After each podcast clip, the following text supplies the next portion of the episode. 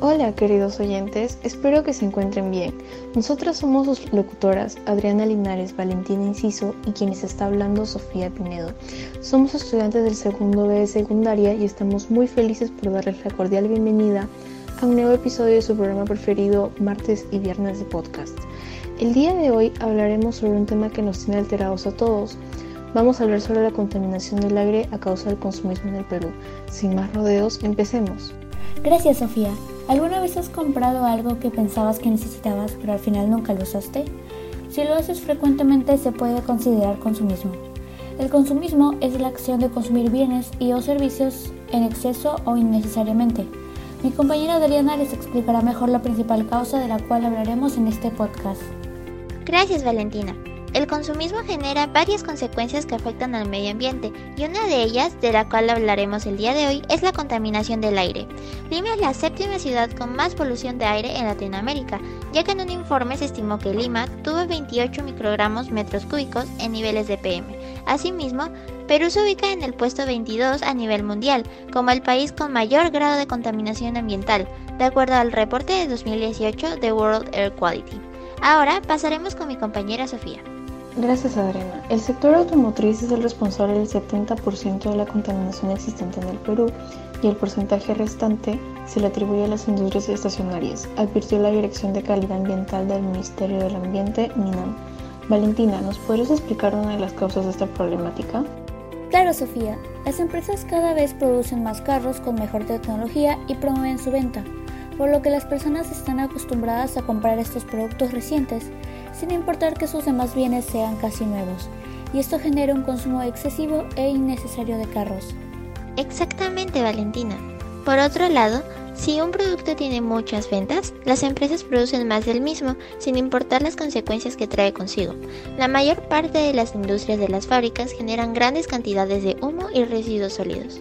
Efectivamente, Adriana. Por ejemplo, en 2016, según la Procuraduría del Ministerio del Ambiente, se procesaron 17 empresas por contaminar el aire de Lima y Callao con sus fábricas. Ahora pasaremos con mi compañera Valentina.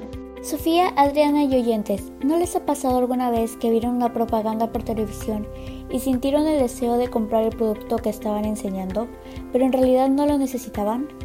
Gracias a la publicidad y las ofertas, varias personas terminan comprando cosas innecesarias. El marketing tiene como objetivo que los consumidores compren sus productos, sin importarles las consecuencias que pueden traer en el medio ambiente y en el aire, pues la mayoría de las empresas solo está interesada en el dinero. Ahora hablaremos un poco sobre las consecuencias. Efectivamente, la primera consecuencia es la lluvia ácida, la cual se produce por acumulación de sustancias en el aire como ácido sulfúrico y nítrico, los cuales provienen especialmente de las emisiones producidas por motores de combustible fósil. La segunda son las variaciones en el comportamiento meteorológico.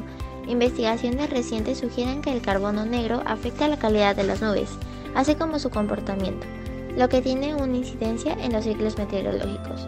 En consecuencia, se registran cambios en los patrones de pluviosidad en diferentes regiones del mundo. Sofía, ¿nos explicas el resto de las consecuencias? Claro, Adriana, otra de las consecuencias son daño en la capa de ozono. La capa de ozono se encarga de proteger a la Tierra de los rayos ultravioleta UV. Con la progresiva industrialización, esta se ha visto disminuida por la acción de la contaminación atmosférica, ya que el ozono es destruido por las moléculas de cloro y bromo que provienen del clorofluorocarbono, CFC. Correcto. Además, la contaminación de los alimentos es otra consecuencia muy grave. El viento arrastra las partículas y gases en el aire, de manera que los alimentos se ven expuestos a sus efectos.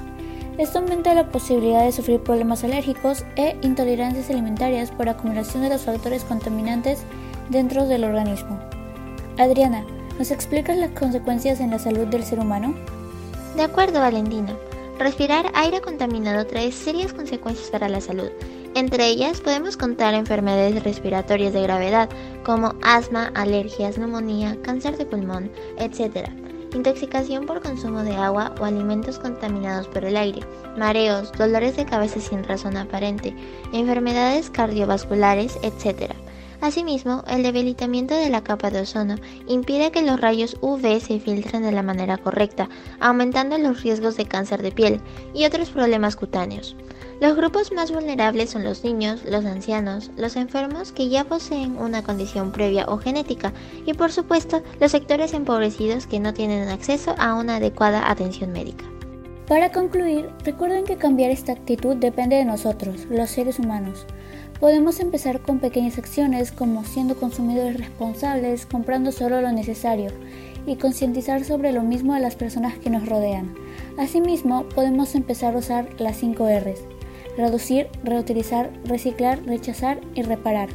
Y apoyando empresas y negocios sostenibles. El medio ambiente es una de las cosas más valiosas del planeta Tierra, por lo que es importante cuidarlo. Nos despedimos y los invitamos a suscribirse a nuestro canal martes y viernes de podcast. Nos vemos en el siguiente episodio.